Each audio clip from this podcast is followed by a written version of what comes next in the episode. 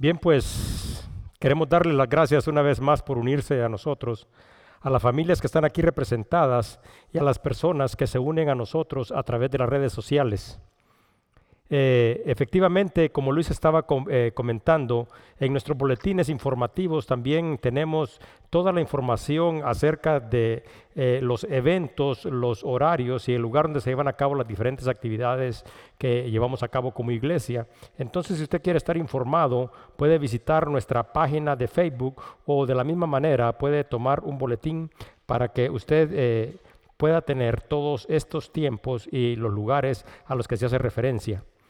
También em, el día de hoy le queremos pedir a todas las personas que eh, se unen a nosotros a través de las redes sociales, eh, compartan nuestro mensaje, el mensaje de salvación, que compartan nuestras publicaciones con el propósito de alcanzar a aquellos que no han recibido a Cristo como su Salvador y para exhortar a aquellos que se han alejado y de la misma manera para reafirmar a todos aquellos que siguen perseverando. Hoy, como siempre, al final de nuestro servicio, eh, vamos a orar por el país de Israel, vamos a orar eh, para que Dios en su tiempo quite la venda de sus ojos y que ellos puedan venir al entendimiento y al conocimiento y se den cuenta que realmente Jesucristo es el único y el verdadero Hijo de Dios. También vamos a orar por nuestras autoridades, por nuestros gobernantes y también vamos a orar por todas aquellas personas alrededor del mundo que están padeciendo persecución, que están padeciendo guerra y enfermedad. Y al final de nuestro servicio, si usted necesita oración, los miembros del equipo de oración van a estar como siempre a un costado del santuario para que usted se pueda acercar a ellos y ellos orarán por usted. También a las personas que se conectan a través de las redes sociales, las invitamos eh, para que puedan visitar nuestra página y que puedan dejar ahí sus comentarios y sus peticiones de oración y también vamos a orar por ustedes. Hoy vamos a continuar nuestro estudio en el libro de Hechos, en el capítulo 4, versículos 1 en adelante. Nuestro Dios es un Dios de poder y ese poder de Dios produce cambios en cada uno de nosotros. Hace tres semanas nosotros iniciamos eh, en el libro de Hechos capítulo 3 narrando un acontecimiento del cual muchos fueron testigos.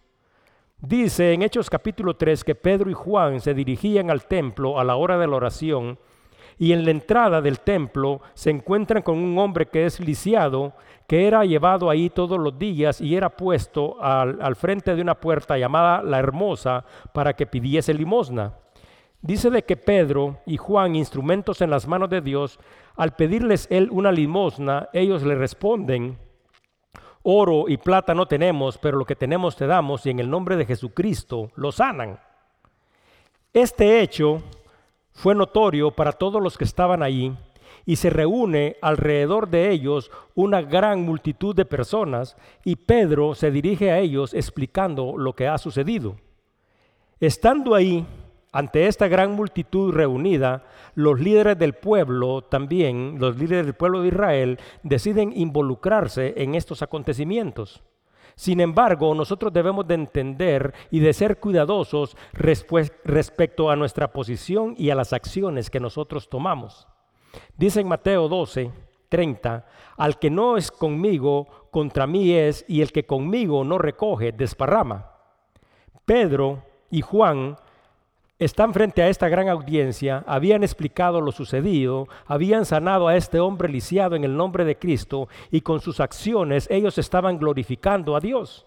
Mas, sin embargo, como nosotros descubriremos en los versículos que continúan en el libro de Hechos, en el capítulo 4, los líderes del pueblo, al darse cuenta de que hay una gran multitud ahí reunida, también ellos deciden participar en estos hechos que se están llevando a cabo, pero estos líderes del pueblo, aunque conocían las escrituras, aunque sabían que sucederían hechos como este, porque ellos habían recibido esta anunciación a través de los profetas, ellos deciden participar, pero la participación de ellos no es para apoyar lo que ha sucedido, no es para glorificar a Dios, sino que las acciones de ellos es para oponerse. Por lo tanto, en esta oposición dice de que los líderes del pueblo se dirigen donde está la multitud, donde está Pedro, donde está Juan, donde está la persona que ha sido sanada, para arrestarlos. Dice en Hechos 4, 1 al 12. Pedro y Juan ante el concilio. Hablando ellos al pueblo, vinieron sobre ellos los sacerdotes con el jefe de la guardia del templo y los saduceos, resentidos de que enseñaban al pueblo y anunciasen en Jesús la resurrección de los muertos.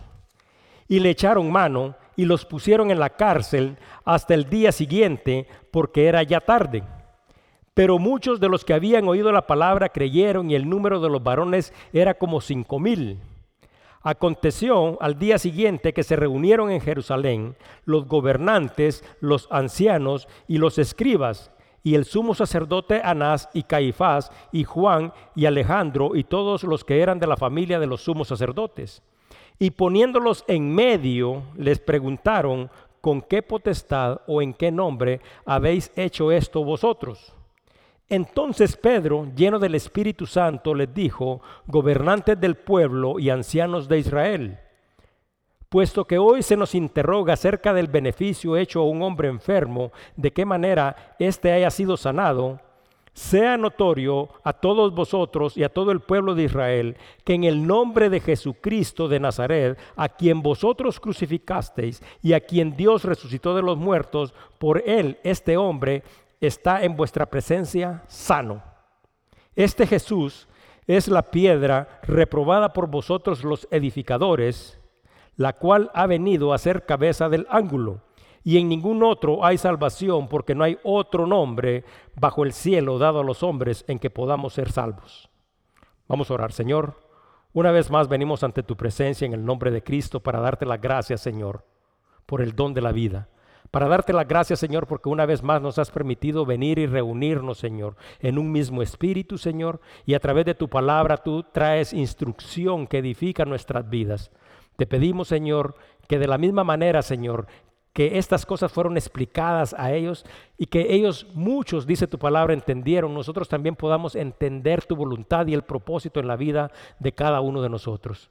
Te pedimos, Señor, que tu Santo Espíritu se mueva en este lugar, que se mueva entre nosotros, que se mueva entre las familias que se conectan, Señor, a través de las redes sociales, Señor, y que tú toques los corazones y los puedas abrir, Señor, para que tu palabra pueda ser recibida como tu palabra y dé fruto en la vida de cada uno de nosotros. Gracias una vez más, Señor, por ser un Dios misericordioso, un Dios amoroso, un Dios que tiene la soberanía y el control sobre todos los aspectos de la vida. Estamos aquí para glorificarte, para darte gracias, Señor, por tu palabra y para decirte, Señor, una vez más, Señor, gracias, Señor, porque a través de tu palabra nuestras vidas son edificadas, Señor, y tú nos instruyes para que cada uno de nosotros pueda vivir de acuerdo a tu voluntad y a tu propósito. Todo te lo pedimos en el nombre glorioso de Cristo Jesús. Amén. Bien, pues al empezar con el versículo 1 al 3, dice de que está esta gran multitud está Pedro, está Juan, está esta persona que ha sido sanada y dice de que los líderes del pueblo, al darse cuenta de que hay una gran multitud y de que se están dirigiendo a ellos y que muchos están recibiendo la palabra de Dios, dice de que ellos deciden participar en estos hechos. Entonces dice el versículo 1, y hablando ellos al pueblo, o sea, todavía Pedro y Juan se están dirigiendo a ellos, dice, vinieron sobre ellos los sacerdotes con el jefe de la guardia del templo y los saduceos. Pero vinieron con una actitud de resentimiento porque ellos estaban resentidos, de acuerdo a lo que dice el versículo 2, porque estos estaban enseñando al pueblo y anunciaban en Jesús la resurrección de entre los muertos. Y dice que les echaron mano y los pusieron en la cárcel hasta el día siguiente, porque ya era tarde. Bueno, para que cada uno de nosotros pueda entender el contexto de lo que estamos hablando, nosotros debemos de explicar cuál es la actitud, la posición de ellos y qué papel y qué posición tiene cada uno ante esta situación y ante estos hechos que se están dando.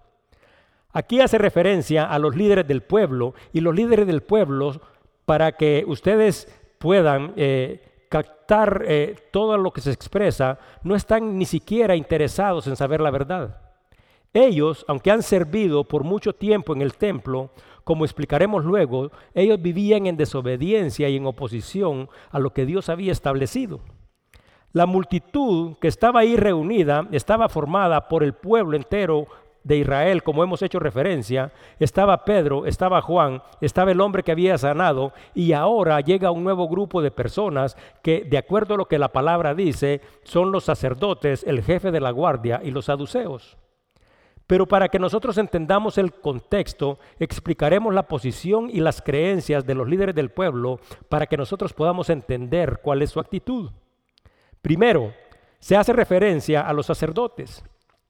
Los sacerdotes, la función de ellos, la función de la clase sacerdotal era interceder por el pueblo ante Dios.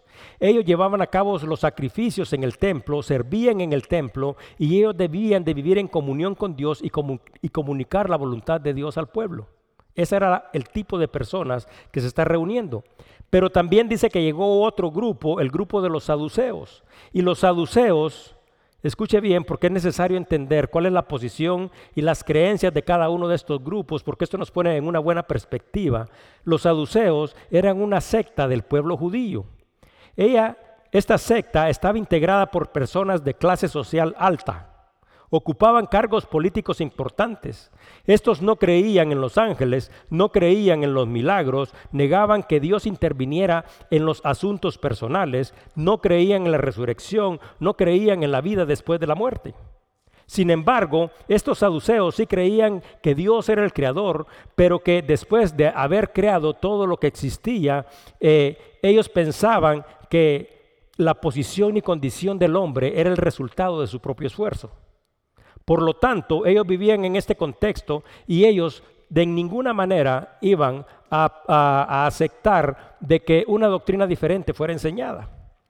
Dice en Mateo 22, 23, aquel día, cuando en el tiempo del ministerio de Jesús, dice, vinieron a él los saduceos que dicen que no hay resurrección. Mas sin embargo, como hemos hablado desde el principio, desde los capítulos 1, 2 y 3, eh, los fundamentos de nuestra fe están en estos hechos de los cuales muchos fueron testigos, donde evidentemente Jesús había resucitado. Mas sin embargo, encontramos aquí un grupo de personas que están molestos porque Pedro y porque Juan están enseñando en el templo en el cual ellos servían una doctrina fundamentada en la verdad a la cual ellos estaban totalmente opuestos. Con sus enseñanzas Pedro y Juan estaban destruyendo la reputación y la posición de ellos y no podemos decir que su fe, porque como hemos explicado, estas personas no creían en el Dios único y verdadero, porque nadie que dice que cree en Dios va a vivir opuesto a Dios. Entonces ellos se dan cuenta de que todo lo que está sucediendo, estos hechos de la sanación, que la resurrección de Cristo, que su ascensión, son hechos que son innegables porque habían sido realizados a través del poder del Espíritu y sin importar su oposición, el poder de Dios se había manifestado. Una vez más es esta multitud y el poder de Dios se manifiesta. Hay una palabra que nosotros usamos frecuentemente y la cual nosotros realmente deberíamos de entender o entendemos su significado, pero este significado no simple y sencillamente debería de ser entendido como un concepto, sino que esas palabras deberían de ser utilizadas con un verdadero conocimiento porque definen nuestra actitud. Hay una palabra que usamos frecuentemente que se llama creencia y creencia es la total certeza que tenemos nosotros acerca de algo. Las creencias, o sea, lo que nosotros creemos, son una guía que le dará sentido, orientación a nuestra vida. Nuestras creencias, de la misma manera, van a determinar cuáles son nuestras convicciones, cuáles son nuestros valores, cuáles son nuestros compromisos y cuáles son nuestras motivaciones. Actualmente, cuando nosotros miramos un mundo en un mundo que vive en un contexto como este, nosotros nos damos cuenta de que hay personas que tienen muchas convicciones sobre cosas sin importancia. Y también nos damos cuenta de que estas mismas personas tienen débiles convicciones sobre los temas que son más importantes. Las convicciones de estas personas que llegan a arrestar a Pedro y a Juan estaban puestas en su posición social y en los cargos públicos que ellos estaban ocupando. Pero la vida eterna a la que ellos están haciendo la referencia, a la resurrección de Cristo, este era un asunto al cual ellos no le daban importancia y era un tema de poca o quizás de ninguna relevancia para ellos. Y al ver esto, nosotros nos podemos dar cuenta de que este caso también puede ser demasiado evidente para cada uno de nosotros porque también refleja nuestra propia actitud. Nosotros también vivimos en este tipo de valores cuando nosotros siempre estamos interesados en nuestra posición, siempre estamos interesados en la opinión de otros, sin importar lo que Dios diga acerca de nosotros y sin querer siquiera hacer la voluntad de Dios. Pedro y Juan están hablando acerca de uno de los fundamentos de nuestra fe, que es la resurrección, en la cual los saduceos, los que ocupan los puestos políticos más importantes, los líderes del pueblo, no creen. Y esto trae convicción a la vida de cada uno de nosotros, porque si nosotros realmente creyéramos con todo nuestro corazón en Jesucristo, en que fue levantado de los muertos, en que debemos de vivir en amor y en gracia, en obediencia a Él, nuestra actitud también debería de ser diferente. Por eso es que les digo de que a veces estamos más interesados en lo que otro dice, en lo que nosotros estamos haciendo y en las ocupaciones y en los afanes de la vida, sin importarnos o quizás ignorando a propósito de que el día del juicio se acerca y que finalmente las cosas tendrán implicaciones eternas. Lo que está sucediendo aquí, en esta congregación, en esta multitud de personas, es de que sucede la oposición. Y oposición es la acción y es el efecto de oponerse contra lo que se dice o contra lo que se hace con el propósito de contrarrestar su efecto. El reino de Dios se había establecido, Jesucristo había pagado el precio de nuestros pecados, el reino de Dios está avanzando, Pedro y Juan son instrumentos dentro del avance del reino de Dios y los líderes del pueblo se oponen porque no querían que sucediera, porque a través de sus amenazas revelan su posición y también a través de su actitud muestran de que a ellos no les interesa realmente lo que está pasando con el pueblo porque ellos están más interesados en su posición y en su condición y en su forma de vida sin importar las implicaciones. Ahora, muchos de nosotros creemos que estas escrituras hacen referencia a hechos históricos y a personas que ni siquiera nosotros conocemos. Pero cuando nosotros nos damos cuenta, esta misma actitud que ellos tuvieron refleja la condición de muchos de nosotros, porque muchos de nosotros de la misma manera decimos que servimos a Dios, pero nos oponemos a Él porque no vivimos de acuerdo a su voluntad. Entonces, cada vez que nuestra forma de vida es amenazada, nuestra posición o nuestra condición son amenazadas, simple y sencillamente nosotros negamos a Dios con nuestra actitud y con nuestras acciones, porque aunque decimos que le servimos y aunque decimos que nosotros realmente le amamos, nosotros cuando Dios nos pide que vivamos de acuerdo a su voluntad y a su palabra, ¿será que realmente vivimos en ese tipo de obediencia? Cuando nosotros decimos que somos hijos de Dios, cuando nosotros decimos que realmente creemos que Jesucristo es el Hijo de Dios, esto le daría a la vida de cada uno de nosotros guía, le daría sentido, le daría orientación y determinaría cuáles son los valores de cada uno de nosotros, determinaría la forma en que nosotros vivimos, determinaría el compromiso, determinaría nuestras motivaciones, incluso determina el círculo donde cada uno de nosotros se mueve. Porque los hijos de Dios tenemos, debe tener prioridades. Pero está este grupo aquí y ellos, contrario a aceptar los hechos que eran innegables que habían sucedido, se estaban oponiendo a ellos y esta oposición servía porque ellos querían contrarrestar el avance de los planes de Dios. Pero al querer oponerse al avance de los planes de Dios, la palabra misma no dice simple y sencillamente que los pusieron en la cárcel, sino que la escritura dice, les echaron mano y esto describe una acción violenta de remoción. Quiere decir, llegaron, estaban y los agarraron y se los llevaron. Entonces, la palabra misma dice de que Pedro y Juan habían llegado aproximadamente a la hora de la oración. Ya era de tarde. Entonces dice de que después de la conmoción, después de los hechos que están sucedidos, dice que los líderes del pueblo llegan, los toman, los arrestan, pero simple y sencillamente se estaba haciendo de noche. Entonces dice, bueno, dejémoslos hoy en la noche para que pasen en la cárcel. Versículo 4. Pero muchos de los que habían oído la palabra creyeron y el número de los varones era como cinco mil. Bueno, Nuevamente, tomando el contexto, Pedro y Juan están compartiendo la verdad, están compartiendo el Evangelio de Cristo, están proclamando libertad, están proclamando perdón de pecados, están proclamando una nueva vida en Cristo. El grupo que se presenta los líderes del pueblo están en oposición a ellos y ellos simple y sencillamente quieren agarrarlos y los quieren meter a la cárcel. Pero sin embargo, aquí en el versículo 4 miramos que dice pero, y pero también es una palabra que nosotros debemos de entender su significado y sus implicaciones porque es una conjugación adversa que produce contraposición.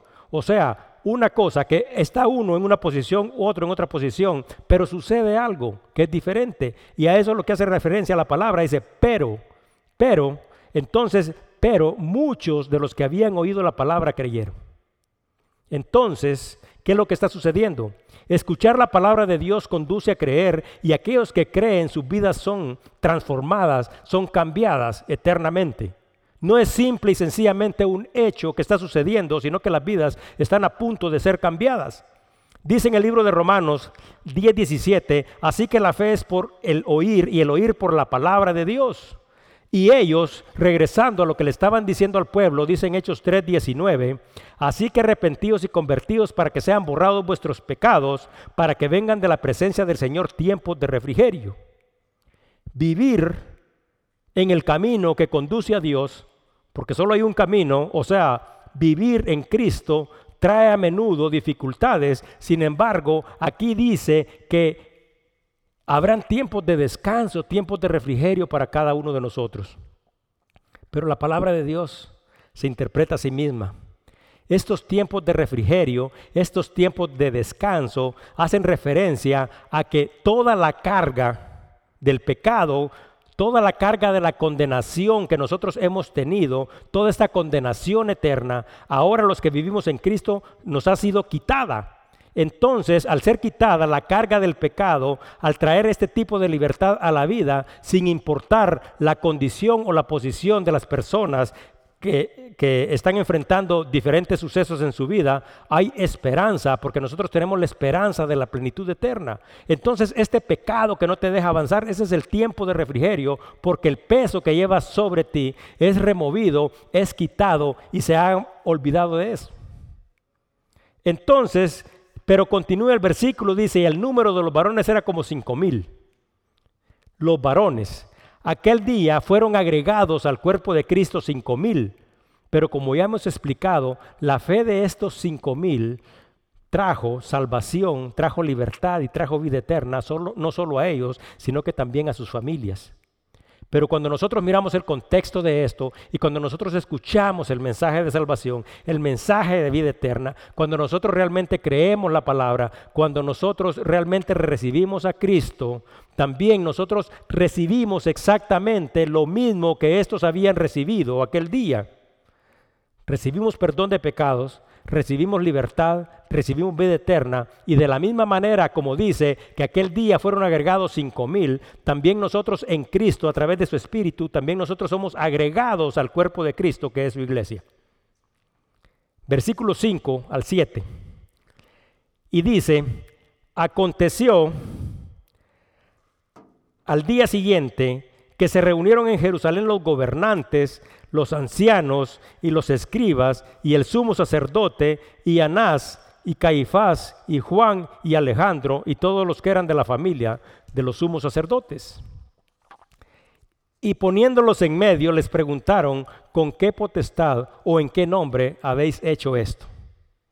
Bueno, cuando venimos a ver un versículo como este y entramos en el desglose de lo que está sucediendo, dice la palabra misma que aconteció al día siguiente que se reunieron en Jerusalén los gobernantes, los ancianos y los escribas.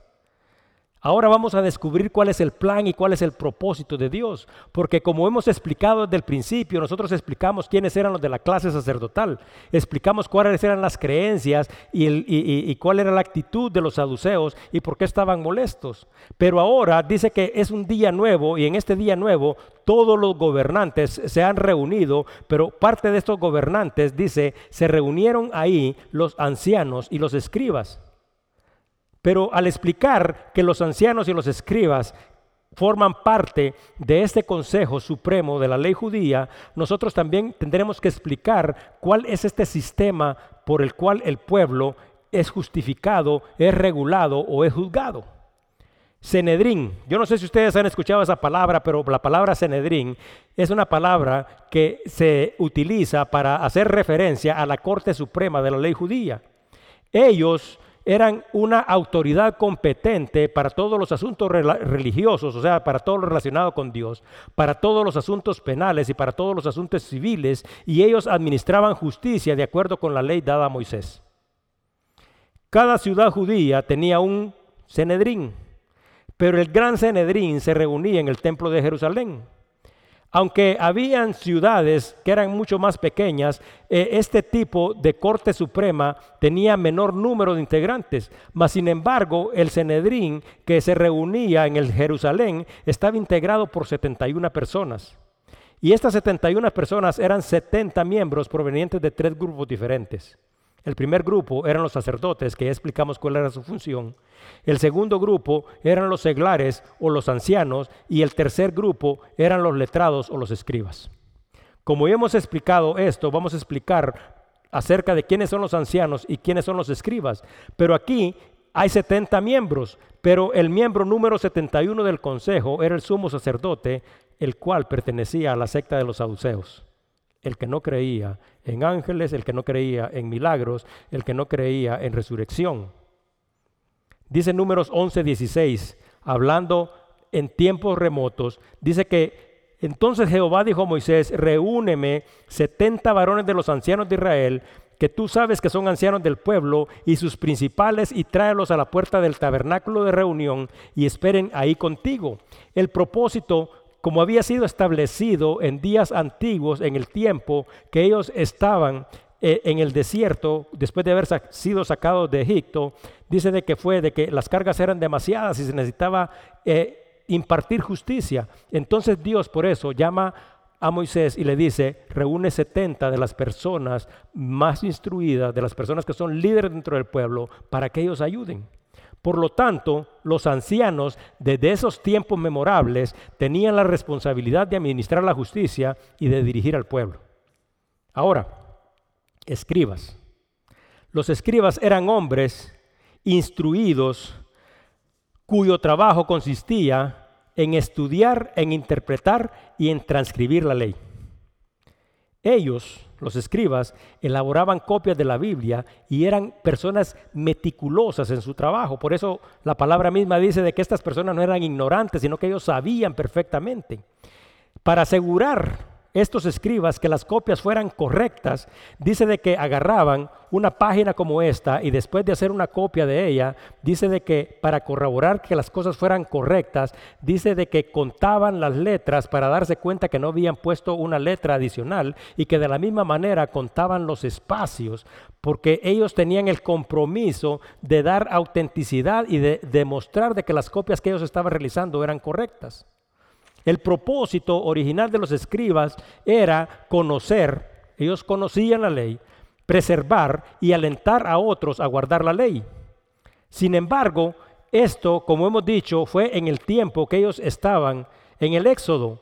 Ahora los tiempos habían cambiado y la actitud de los mismos escribas también habían cambiado porque en el tiempo de Jesús los escribas se consideraban a sí mismos personas superiores a todos los demás se consideraban doctos en la ley y ellos estaban más interesados en guardar las apariencias ante los hombres que en agradar a Dios.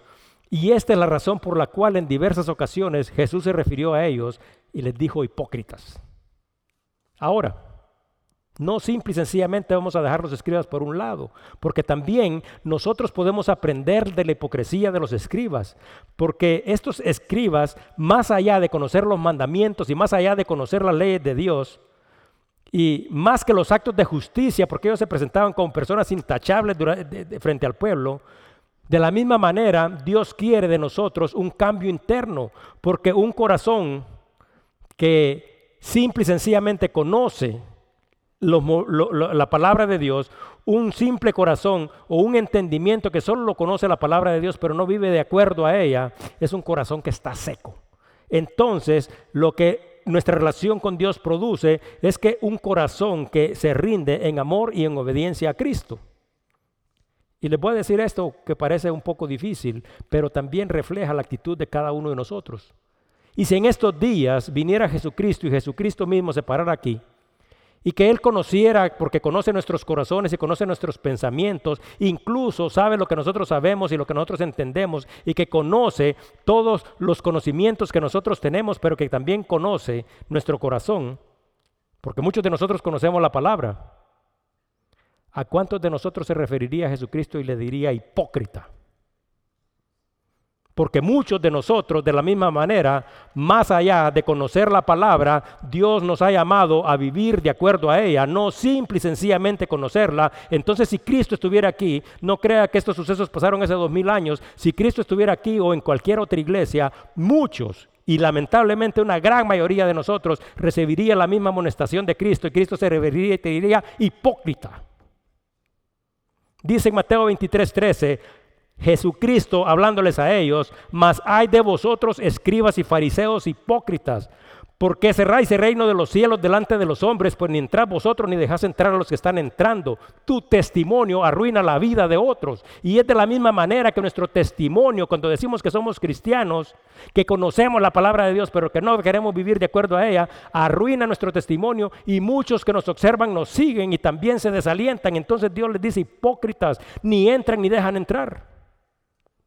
Y en Mateo 23, 15 dice, hay de vosotros, escribas y fariseos, hipócritas, otra vez, porque corréis mar y tierra para ser un prosélito, o sea, para convertir a alguien a los caminos de Dios. Y una vez que esta persona se ha convertido y una vez hecho, le hacéis dos veces más hijo del infierno que vosotros. Así, de esa manera se refirió Jesús a muchos de ellos. Y lamentablemente, si Jesús estuviera aquí, o en cualquier otra iglesia, o en cualquier congregación de cristianos, ¿a cuántos de nosotros nos diría lo mismo? Es fácil quizás engañar con nuestras apariencias y con nuestra actitud. Es fácil mostrar una cara, pero por dentro o en nuestra casa o en nuestra privacidad vivir de una manera que es totalmente diferente. Entonces, claro, hay que describir quiénes eran y hay que describir cuál es la actitud porque se dan cuenta ustedes de que el reino de Dios está tratando de avanzar. Pedro y Juan son instrumentos en las manos de ellos y tienen quien se oponga y no solo se oponen, sino que se oponen en el nombre de Dios mismo. Eso es vergüenza. Y dice el versículo 7, y poniéndolos en medio les preguntaron con qué potestad o en qué nombre habéis hecho esto vosotros. Bueno, ¿se acuerdan de que Pedro y Juan están en una multitud? Y están todos reunidos, está el Juan, está Pedro, está el hombre que ha sido sanado, pero este es un nuevo día y ahora ellos se encuentran en una audiencia diferente. Pero esta audiencia es diferente y es, es tan diferente que también necesita ese llamado a la salvación y el llamado al arrepentimiento, porque este es el mismo grupo de personas que unos meses antes habían conspirado para crucificar a Cristo. Y ellos, dice la palabra misma, no simplemente fueron puestos enfrente, sino que dice de que se reunieron los 71 y estando los 71 ahí los pusieron en medio. Bueno, eso se llama intimidación. Ahora, coacción.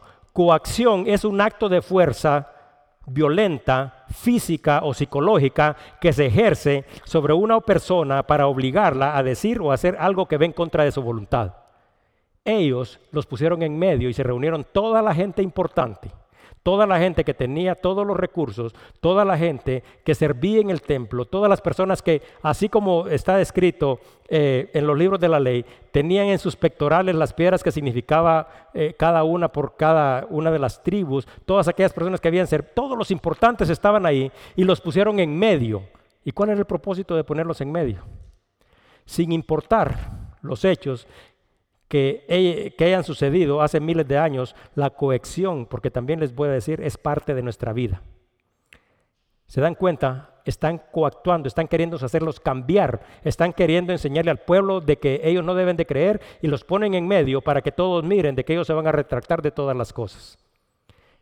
Esto tampoco es una historia que pertenece a aquellos tiempos, Porque los cristianos, nosotros como hijos de Dios, también frecuentemente nos encontramos enfrente de grupos, enfrente de personas que tratan de intimidarnos, que tratan de cuestionarnos, incluso tratan de obligarnos a que nosotros renunciemos a nuestros principios y a nuestros valores cristianos. Eso no es nuevo, entonces estamos siempre en medio de los ojos de todos y todos tienen la expectativa y todos te quieren hacer presión para que renuncies a Cristo.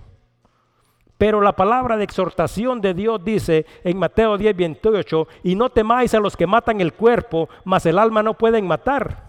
Temed más bien aquel que puede destruir el alma y el cuerpo en el infierno. Por lo tanto, nosotros debemos de mantenernos firmes, porque no importa las presiones, porque después de todas las cosas, nosotros vamos a presentarnos ante Dios, quien nos juzgará eternamente. Entonces, si nosotros estamos preocupados por lo que dice el vecino, estamos preocupados por lo que dice la familia y no queremos obedecer a Dios, dice, no se preocupen ni siquiera de esos, preocúpense del Dios que los va a juzgar. Mateo 24, 13 dice, mas el que persevere hasta el fin, ese será salvo.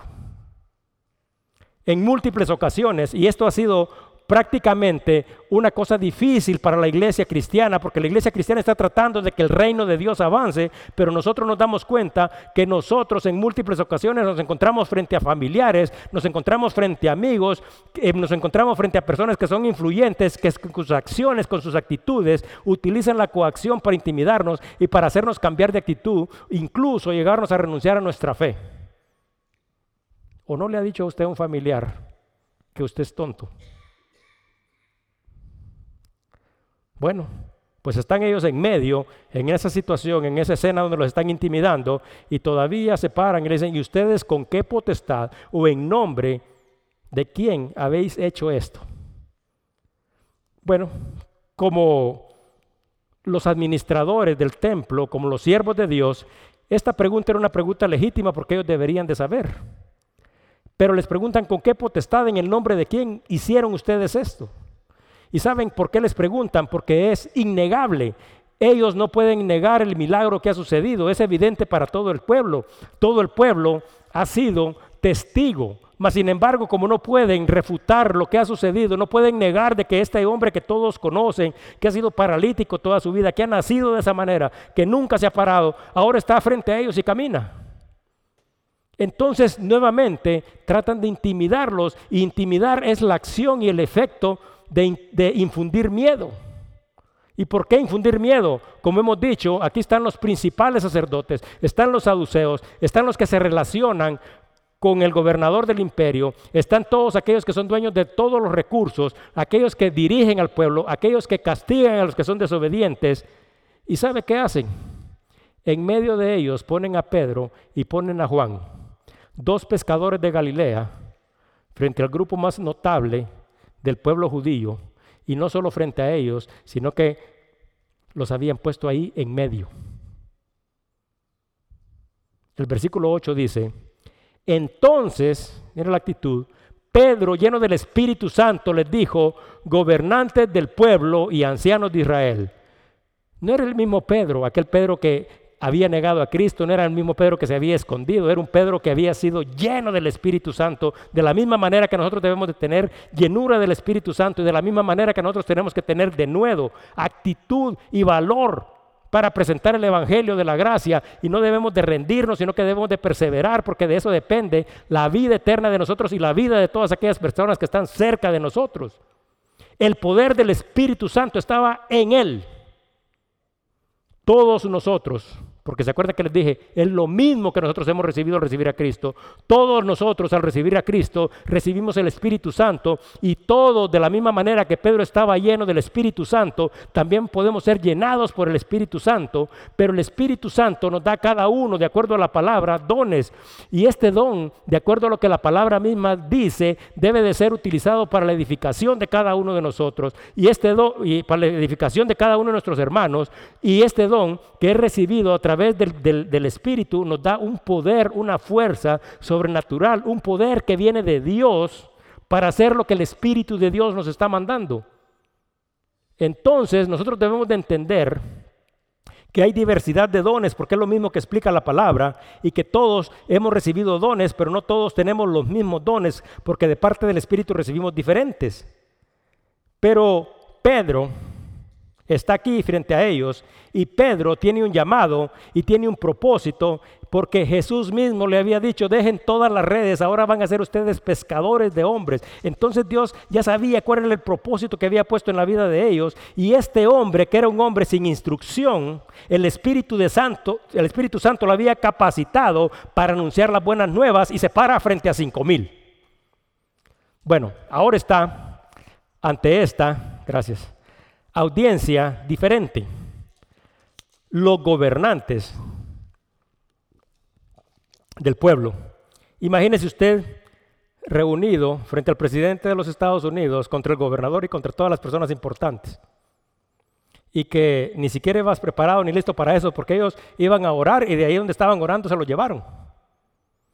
Y no solo fueron a pasar una mala noche, porque pasar una noche donde no está tu cama ni tus comodidades, imagínense cómo, bueno, así los agarraron y los presentaron y están en medio de ellos. Y esta persona, que es una persona humilde, un uno que había sido pescador, se para enfrente de ellos y con de nuevo le dice, gobernantes del pueblo y ancianos de Israel. Versículo 9. Y les dice, puesto que hoy se nos interroga acerca del beneficio hecho a un hombre enfermo, de qué manera éste haya sido sanado. Unas palabras totalmente diferentes. Ahora, les quiero contar tres historias de bondad. Estas historias son historias anónimas de personas que llevaron a cabo actos de bondad. Dice que en un McDonald's se acerca un hombre a una persona y le dice, comparte conmigo tu comida por favor, no he comido en tres días, te lo puedo pagar después. Dice que este hombre agarra y movido a compasión y a bondad, dice que le da su comida y también el hombre el que estaba pidiéndole la comida le pide su número de teléfono y este hombre sin ninguna malicia se lo da. Dice que dos días después el benefactor, o sea, la persona que había compartido su comida, recibió un crédito de 30 dólares en su cuenta y un mensaje de texto que decía, te lo prometí. Un acto de bondad. Número dos, otra historia de bondad. Un hombre se acerca a dos mujeres a la salida de un restaurante y les dice que su madre tiene una emergencia en la ciudad vecina, que necesita poner un poco de gas en su carro y que no tiene dinero. Las mujeres le dan 20 dólares para que pueda dirigirse hacia el lugar en el que deben de ayudar a su madre. Un acto de bondad. Después, la historia número 3. Dicen que cuando el huracán Sandy azotó la costa este en el año 2012, murieron más de 233 personas en las zonas afectadas. Y miles de personas se quedaron sin electricidad y estaban incomunicadas. Sin embargo, dice que los menos afectados permitieron que personas desconocidas totalmente para ellos vinieran a sus casas y cargaran sus teléfonos celulares para poder informar a sus familiares de que estaban bien. Imagínense una situación tan difícil como esta. Hay muertos y ninguno que te pueda ayudar y te y ponen aquí no traspasen. Bueno, les he contado tres actos de bondad, tres actos de misericordia. Y ninguno cuestiona un acto de bondad como este o cuestionamos estos actos de bondad. No, pero aquí tenemos a un grupo de personas que están formados por la clase gobernante, por los doctores de la ley, por los encargados de interceder por el pueblo de Dios, los responsables de administrar la justicia y dirigir al pueblo, cuestionando a dos hombres por haber hecho un beneficio a uno que está enfermo. Ninguno de nosotros, como hemos dicho, es cuestionado por llevar a cabo actos de bondad. Ninguno de nosotros es cuestionado por hacer algo en beneficio de los demás. Él les dice a ellos, y ustedes me cuestionan a mí por hacer una buena obra. Pero este hecho va más allá de lo que nosotros podemos observar también aquí. Este no es simple y sencillamente un hecho aislado porque Jesús había sido cuestionado de la misma manera. Dice Mateo 9, 5 y 7, porque ¿qué es más fácil decir los pecados te son perdonados o decir levántate y anda? Pues para que sepáis que el Hijo del Hombre tiene potestad en la tierra para perdonar pecados, dice entonces el paralítico, levanta, toma tu cama y vete a tu casa. Entonces dice, él se levantó y se fue a su casa. Efectivamente, este hombre que está aquí, de la misma manera, había sido sanado, su cuerpo había sido sanado. Pero más importante que esta sanación física, él había recibido algo que es más importante y más valioso, salvación. Y este hecho que le sanó su cuerpo y que produjo salvación, como hemos explicado, no fue un hecho aislado, porque ¿sabe qué? ¿Qué habíamos dicho en el otro versículo? Trajo salvación a cinco mil y estos cinco mil llevaron y abarcaron a su familia y cinco mil familias fueron salvas. Entonces, la oposición que nosotros enfrentamos no es el resultado de que alguien quiera compartir o hacer un acto de bondad, sino que es, esta oposición que nosotros enfrentamos es el resultado de compartir nuestra fe. Nosotros tenemos oposición de parte de nuestro enemigo, pero nuevamente Pedro se dirige a ellos, los mismos que deberíamos de hacer nosotros y les dice, no fue a través de mi poder, no fue a través de mi fuerza, sino que fue a través de Cristo. Entonces les dice en el versículo 10, sea notorio a vosotros y a todo el pueblo de Israel que en el nombre de Jesucristo, ahí es donde Pedro nuevamente pone los ojos, no solo de aquella multitud como lo había dicho un día antes, sino que ahora también a estas personas influyentes les dice, sea notorio a ustedes y al pueblo que en el nombre de Jesucristo, de Nazaret, a quien ustedes crucificaron, quien Dios resucitó de los muertos, por él está este hombre en vuestra presencia. Sea notorio a vosotros y al pueblo de Israel, solo para recapitular un poquito. Dice en Juan 11, 47, 53, cuando Jesús todavía caminaba dentro del pueblo, dice que entonces Jesús había hecho algunos milagros, Jesús había sanado a este, había perdonado los pecados del otro, había sanado a una mujer con flujo, había curado a un ciego, les había dado de comer a cinco mil y ellos no creían en esto, entonces estaban en oposición a esto. Entonces dicen Juan 11, 47, 53, entonces los principales sacerdotes y los fariseos, dice, se reunieron en el concilio y dijeron, ¿qué haremos? Porque este hombre hace muchas señales, refiriéndose a Cristo. Si le dejamos así, todos creerán en Él y vendrán los romanos y destruirán nuestro lugar santo y nuestra nación, preocupados por su posición y por su condición. Entonces Caifás, ¿se acuerdan que Caifás es una de estas personas que está dentro de este concilio? Dice uno de ellos, su sumo sacerdote aquel año les dijo, vosotros no sabéis nada, ni pensáis que nos conviene que un hombre muera por el pueblo y no que toda la nación perezca. Esto no lo dijo por sí mismo, sino que como era el sumo sacerdote aquel año, profetizó, dice la palabra misma, que Jesús había de morir por la nación. Y no solamente por la nación, sino también para congregar en uno a los hijos de Dios que estaban dispersos. Así que desde aquel día, dice, acordaron matarle. Este es el mismo tipo de personas, este es el mismo consejo. En Juan 18, 12 al 14 dice, cuando Jesús fue arrestado, entonces dice, entonces la compañía de soldados, el tribuno y los alguaciles de los judíos prendieron a Jesús y le tomaron y le llevaron primeramente a Anás, porque era suegro de Caifás, que este era sumo sacerdote aquel año. Era Caifás el que había dado el consejo a los judíos de que convencieran que un hombre debería de morir por el pueblo. La respuesta. Está Pedro y le preguntan por qué. Y él dice, bueno, les voy a responder en el nombre de Jesucristo de Nazaret, a quien ustedes crucificaron.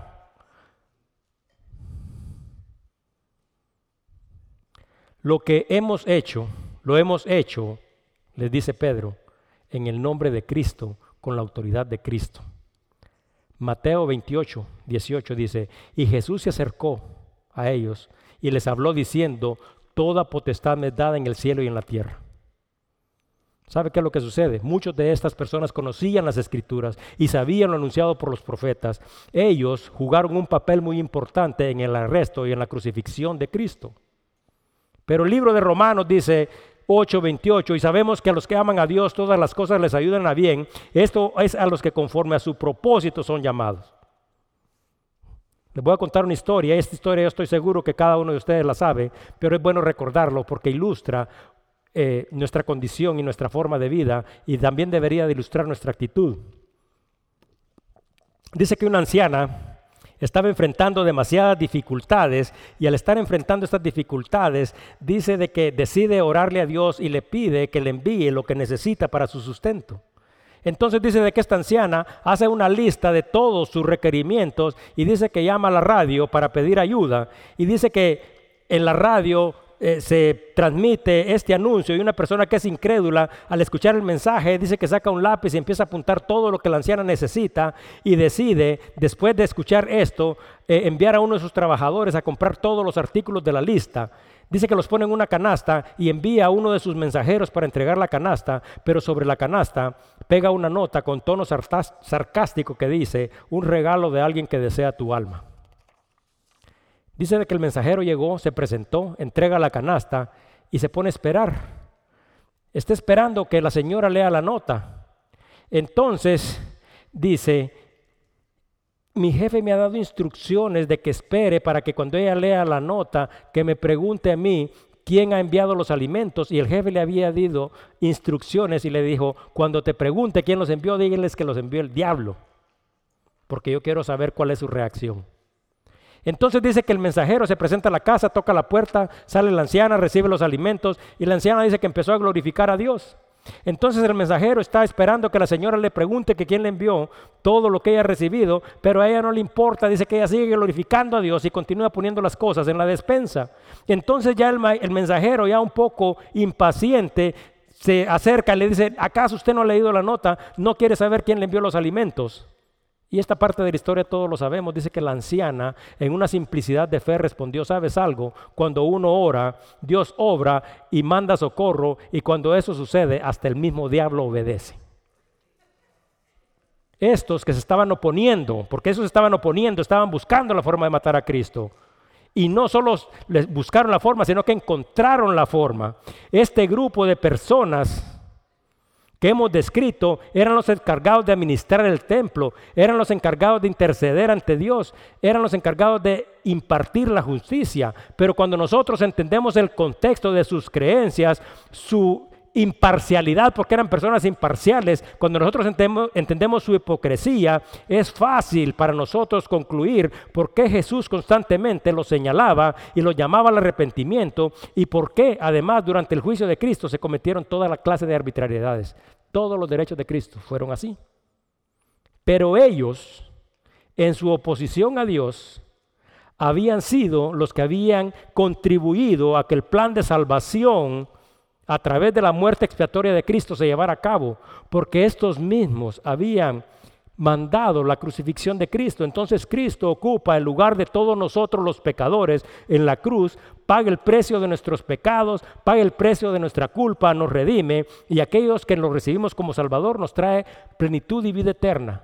Entonces los que se están oponiendo se dan cuenta, como dice el libro de Romanos, todas las cosas trabajan para bien de todos aquellos que le amen. Pero continúa y le dice, a quien Dios resucitó de los muertos.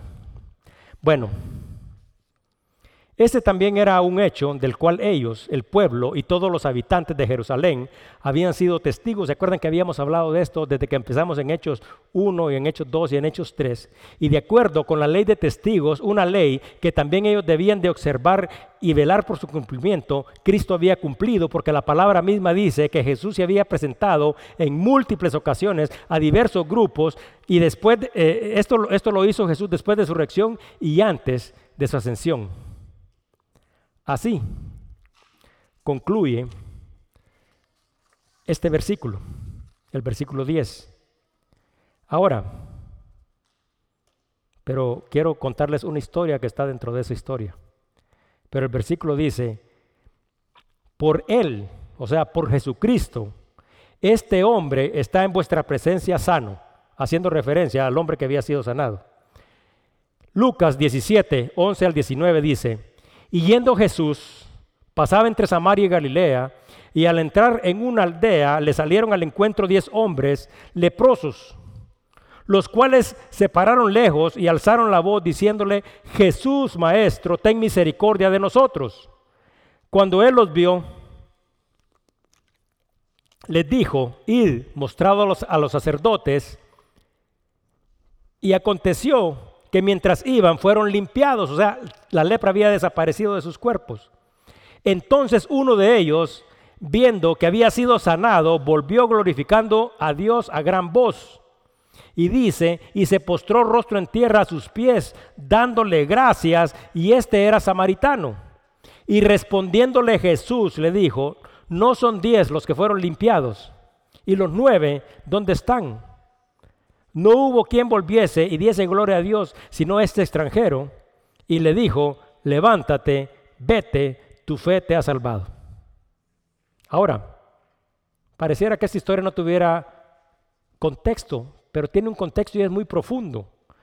Porque dice, porque el hombre, por él, este hombre está en vuestra presencia.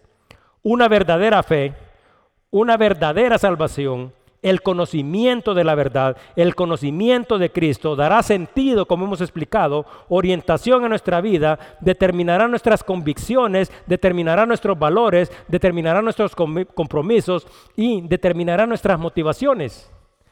La palabra dice que este hombre, el que había sido sanado, escuche bien, este que nunca se había presentado ante el Consejo de Israel porque este era un hombre paralítico, bebía de las ofrendas. Este, que tampoco dice la palabra que había sido llevado a la cárcel. Este, que tampoco había sido citado, ¿sabe qué hizo? Está junto a Pedro y está junto a Juan en medio de ellos. ¿Y sabe por qué este hombre es un ejemplo para cada uno de nosotros? Porque él no dijo ni una palabra pero sin decir ninguna palabra estaba dando testimonio del poder de Dios, porque qué mayor eh, evidencia de que ese que todos conocían, que no podía ni siquiera pararse y que tenía que ser llevado, estaba en medio de ellos y todos, el pueblo y este consejo lo estaban viendo. Ahora, ¿cuál es la actitud de nosotros? ¿Será que nosotros de la misma manera tenemos este agradecimiento ante las cosas de Dios? ¿O será que nosotros también tenemos la misma actitud de estos nueve que simple y sencillamente recibieron su milagro y se fueron? Y las estadísticas no mienten y continúan siendo reales porque es lamentable, pero de cada diez que se hacen llamar hijos de Dios, quizás solo uno quiere dar testimonio verdadero del cambio que Dios ha hecho en su vida y por eso es que Dios nos llama a nosotros a perseverar y a estar firmes porque solo el que persevere hasta el final será salvo. Versículos 11 y 12. Este Jesús, les dice Pedro, es la piedra reprobada por vosotros los edificadores, la cual ha venido a ser cabeza del ángulo. Y en ningún otro hay salvación, porque no hay otro nombre bajo el cielo dado a los hombres en que podamos ser salvos. Bueno, Pedro, esta persona que no era instruida, hace referencia al Antiguo Testamento porque es exactamente lo que dice en el libro de Salmos 118, 22. Dice, la piedra que desecharon los edificadores ha venido a ser cabeza del ángulo. Ahora, los escribas, los saduceos, el sumo sacerdote, los sacerdotes conocían perfectamente la ley.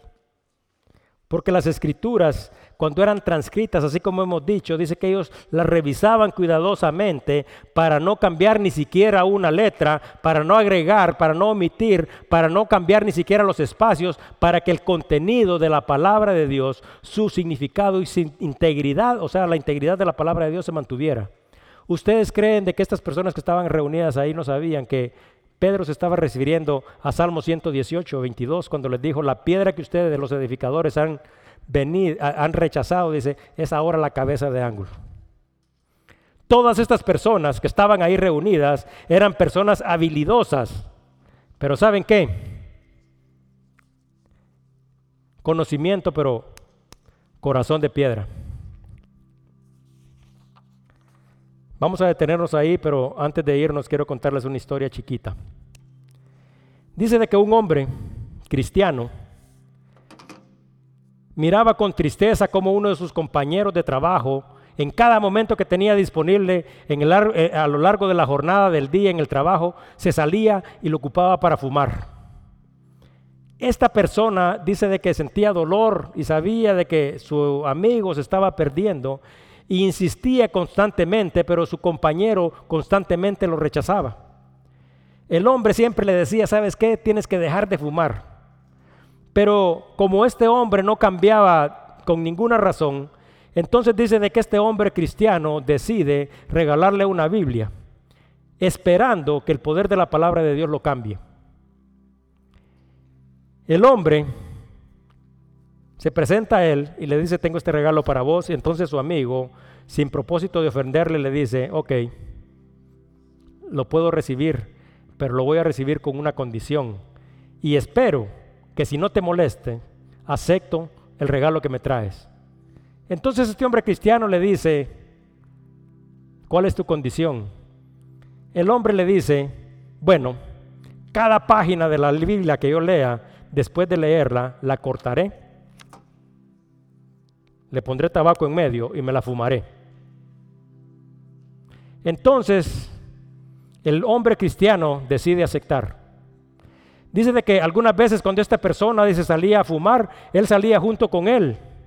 Y dice de que este hombre cumplía su promesa porque agarraba la palabra de Dios, la leía y después de que terminaba de leer la, la palabra, dice que fum, arrancaba la hoja, le echaba tabaco en medio, la torcía y se lo fumaba. Dice que un día su amigo, el que no creía, dice que salió un poquito más temprano que él porque él estaba ocupado. Y dice de que cuando este hombre cristiano se acerca a él para acompañarlo, lo encontró llorando y tenía la Biblia en la mano. Y le preguntó, hey, ¿qué te pasa? Y el hombre le responde, durante todos estos días he cumplido mi promesa. Leo y fumo. Y sin embargo le dice la palabra de Dios, ha ido cambiando mi vida poco a poco. Y le dice, y hoy ya no pude más. Y he decidido cambiar mi vida y recibiré a Cristo y ya no fumaré jamás. Dice de que su amigo se queda viendo porque el hombre tiene la Biblia en la mano y dice que la página que el hombre estaba leyendo decía, porque de tal manera amó Dios al mundo que ha dado a su Hijo unigénito para que todo aquel que en Él cree no se pierda, mas tenga vida eterna. Nos detendremos aquí, vamos a continuar la próxima semana, porque aquí vamos a dejar ante esta multitud a Pedro y a Juan, una vez más acompañados de aquel hombre que ha sido sanado y que ha sido salvado, que se va a dirigir a este miembro del Consejo de Israel para compartir el mensaje de salvación y de vida eterna a través de Cristo. Ellos como cada uno de nosotros, cuando el mensaje de salvación y vida, eterna es presentado, tendrían la oportunidad de elegir porque también esa misma oportunidad hemos tenido nosotros. Nosotros nos vamos a dar cuenta cuál fue la actitud de ellos, porque ellos podrían arrepentirse y podrían recibir las promesas de la vida eterna o podrían rechazar la oportunidad que se les presenta. ¿Y sabe por qué fue traer esta piedra? Porque usted, ante la palabra de Dios, ante el mensaje de salvación, ¿qué haría usted? ¿O será que esta piedra representa la condición de su corazón? Porque si esta es la condición de su corazón, no importa cuánto sepa en su cabeza acerca de la palabra de Dios, su actitud, su convicción, su forma de actuar, su forma de vida y todo lo que usted hace no va a glorificar a Dios. Vamos a orar. Señor,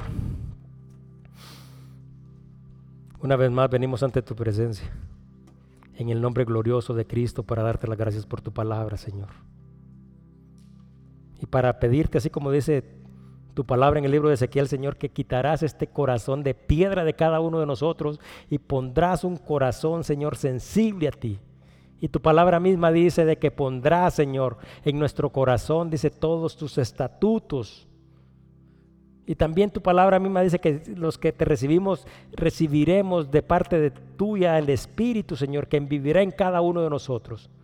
Ayúdanos, Señor, a vivir de acuerdo a estas promesas, Señor, y que no digamos así como estaban haciendo esto, Señor, que decían, que sabían, entendían y que dirigían y que cuestionaban incluso las acciones de otro, pero no te glorificaban.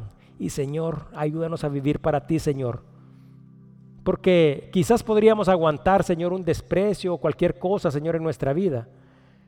Pero ¿cuál sería nuestra sorpresa, Señor? Que al final de todo, al estar entre tu presencia, tú nos dijeras, hipócritas, ustedes no podrán entrar. Señor, ayúdanos a recapacitar a través de nuestras acciones, de nuestra actitud, y que tu amor, tu gracia y que tu paz, que sobrepasa todo entendimiento, esté con cada uno de nosotros. Restaura nuestra alma, Señor. Y gracias Señor porque una vez más te hemos sentido y sentimos tu presencia.